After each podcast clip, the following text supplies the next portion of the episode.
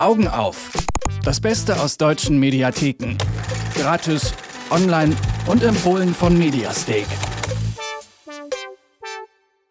Ein Kultfilm über die Musik- und Rave-Szene in Manchester der 70er und 80er Jahre. Eine Dokumentation über das Dopingproblem im Leistungssport oder doch lieber ein tragikomischer Independent-Film über eine Transfrau, die erfährt, dass sie einen Sohn hat.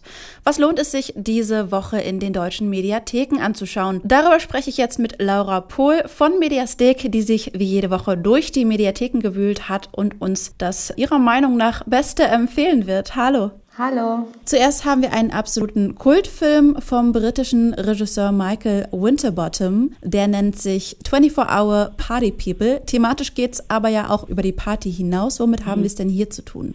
Genau, der Film wird von meiner Kollegin Anne vorgestellt, die jetzt gerade nicht dabei sein kann, leider, aber sie erzählt euch jetzt mal kurz, worum es in dem Film geht. This is it, the birth of rave culture.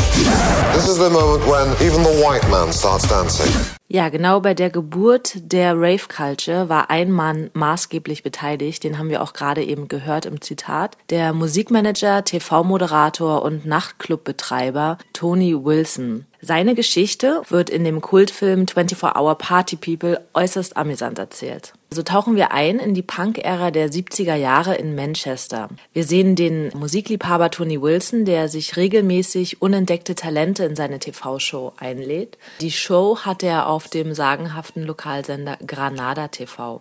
Hier kommt Wilson schon früh mit der damals noch unbekannten Band Sex Pistols in Kontakt und er hat aber sofort entdeckt, okay, die Sex Pistols, das ist was Außergewöhnliches und er möchte die Band groß rausbringen. Deshalb beschließt er kurzerhand umzusatteln und nicht mehr TV-Moderator zu sein, sondern ab jetzt Musikmanager. Er gründet ein Label zusammen mit einem Freund, das nennt sich Factory Records und er nimmt die Sex Pistols unter Vertrag, später auch die Happy Mondays und Joy Division und da hören wir jetzt mal auch ganz kurz rein. I'm Tony Wilson. Here we are, as we are, so it goes. On tonight's show I'll be talking to Alice Cooper live at the Apollo. Apparently he'll be hanging a dwarf live on stage. In 1976, two or three people controlled all the music on television and they didn't like punk. So, for a year, if you wanted to see the most exciting bands in the world, they were on a regional show coming out of Manchester. My show. Innerhalb kürzester Zeit ist Tony Wilson nicht nur in Manchester bekannt, sondern sein Label gehört zu den einflussreichsten der Welt. Und er macht sich auf mit den Bands auf Tour, nimmt Drogen, es kommt zu Exzessen. Es ist in der Zeit, in der Punk zu New Wave wird und Drogen die Tanzfläche erobern. Und all das fängt der Film total amüsant und gleichzeitig interessant ein. Filmische Stilmittel werden wagemutig zusammengeschnitten, dokumentarisches Archivmaterial trifft auf Film-in-Film-Elemente. Viele berühmte Musiker haben Cameos. Wir sehen zum Beispiel auch Ausschnitte von Originalkonzerten, wie bei einer Reality Reality-Show spricht Wilson auch immer direkt in die Kamera. Da wird auch immer viel Quatsch erzählt, aber besonders unterhaltsam ist dabei der Charakter von Tony Wilson, der gespielt wird vom großartigen Steve Coogan. Und das macht er mit so einer übertriebenen Ernsthaftigkeit und auch mit so viel Attitüde und Stil, dass man ihn dafür einfach lieben muss. Der Film ist wirklich grandios. Kultregisseur Michael Winterbottom hat ihn gedreht und 2002, als er herauskam, erhielt er auch etliche Preise. 24 Hour Party People, vorgestellt von Anne Krüger von Mediastek. Laura, der zweite Film, den ihr ausgesucht habt, ist so ein bisschen von allem eigentlich. Tragikkomödie, Independent-Film, Roadmovie. Und im Mittelpunkt steht eine Transfrau. Wer soll sich denn diesen Film ansehen und warum? Also der Film ist auf jeden Fall für jeden gemacht. Den kann man mit seinem Freund schauen oder mit der Mutti. Der ergreifende Road Movie ist wirklich ein ganz besonderer Film über eine Vater-Sohn-Beziehung, die so vielleicht nicht so oft vorkommt. Und das Besondere ist vor allem Felicity Huffman in der Hauptrolle. Ich glaube, viele kennen sie aus der Serie Desperate Housewives. Dort spielt sie eine überforderte Hausfrau und Mutter. Und in Transamerica spielt sie einen Mann, der eine Frau sein möchte und kurz vor der Geschlechtsumwandlung steht. Ich habe ja schon gesagt, Roadmovie, Independent-Film und Tragikkomödie. Wie kommt das dann im Inhalt alles zusammen? Also es kommt so zusammen, dass Brie als Stanley geboren ist und sich im falschen Körper gefangen fühlt und äh, alltäglich damit zu kämpfen hat. Und sie braucht erstmal von einem Psychiater eine Erklärung, dass sie diese Geschlechtsumwandlung durchführen darf. Und da hören wir jetzt mal rein. Würden Sie sich als glücklichen Menschen bezeichnen? Ja. Ich meine, nein. Ich meine, ich werde es bald sein. Bis Osborne so eine Art richtige Antwort existiert in dieser Praxis nicht. Ja. Ich bin ein glücklicher, zufriedener Mensch. Wie kann ich Ihnen helfen, wenn Sie sich weigern, ehrlich zu mir zu sein? Indem Sie diese Erklärung für mich unterzeichnen. Bitte. Der amerikanische Psychiaterverband stuft Geschlechtsidentitätsstörungen als schwere psychische Krankheit ein. Nach meiner Operation wird sogar ein Gynäkologe nicht mehr in der Lage sein, irgendetwas Ungewöhnliches an meinem Körper festzustellen. Ich werde nämlich eine Frau sein.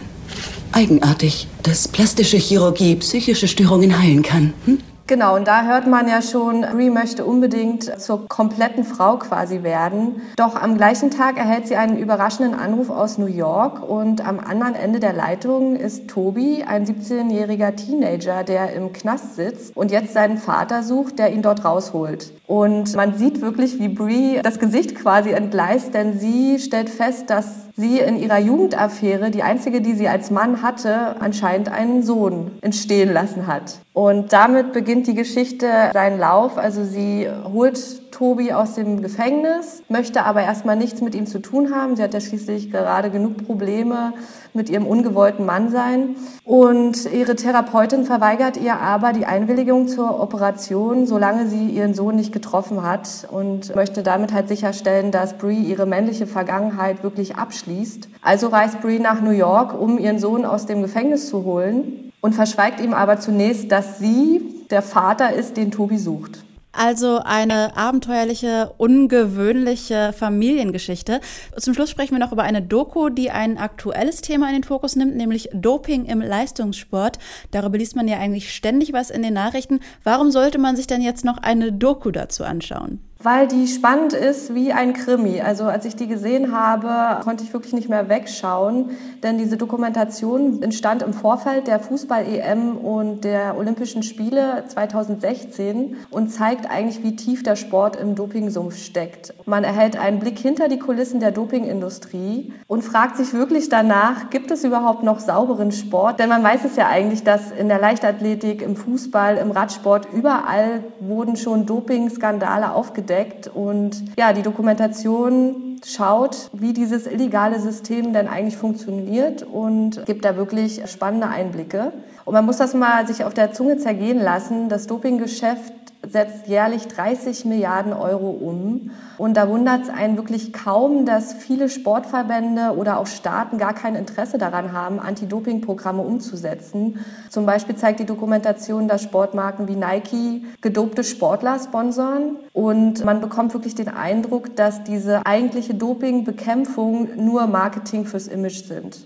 Aber die Dokumentation zeigt auch die andere Seite. Zum Beispiel lernen wir zwei mutige Whistleblower kennen, die sich mit ihren Enthüllungen über das systematische Doping im russischen Spitzensport wirklich in Lebensfahr gebracht haben und im Exil hier in Berlin jetzt leben. Jetzt hören wir mal rein, was eine der Whistleblowerinnen uns zu erzählen hat.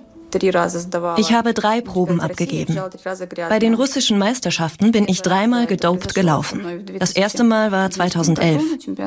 Bei der russischen Hallenmeisterschaft in Moskau hat mir Herr Portugalow, der mich auf den Wettkampf vorbereitet hat, gesagt, ich solle nicht in Panik geraten, wenn man mich zur Testabnahme auffordert, sondern ganz ruhig den Test machen. Ich würde dann ein pinkfarbenes Formular mit einer Probenummer bekommen. Und die solle ich ihm per SMS mitteilen. Damit wäre die Sache erledigt. Und ich könne ruhig schlafen. Was mit meiner Probe geschah, wusste ich nicht, aber ich wurde nie disqualifiziert. Die Dokumentation, die in acht Ländern gedreht wurde, lässt aber auch andere Athleten zu Wort kommen, die auch selbst gedopt haben oder die selber sauber geblieben sind, sich vom Doping losgesagt haben oder gesperrt wurden. Und es kommen auch Anti-Doping-Beauftragte zu Wort, denen die Betrüger leider aber häufig genau noch einen Schritt voraus sind. Und die Dokumentation zeigt, dass Rekorde im Spitzensport mehr Gewicht haben als die Dopingbekämpfung. Für das Wochenende sind wieder Gewitter und Regen angesagt. Das heißt, wir haben eine gute Ausrede, um zu Hause zu bleiben und uns Filme auf der Couch anzugucken. Welche kostenlosen Filme aus den deutschen Mediatheken sich lohnen, das hat Laura Pohl von Mediastek für uns herausgefunden und ich habe mit ihr über drei spannende Filme gesprochen. Vielen Dank, Laura, und bleib sauber, sag ich mal. Ne? du auch. Schönes Wochenende. Augen auf. Das Beste aus deutschen Mediatheken. Gratis, online und jede Woche auf Detektor FM. Noch mehr Tipps gibt's jeden Tag auf mediastake.com.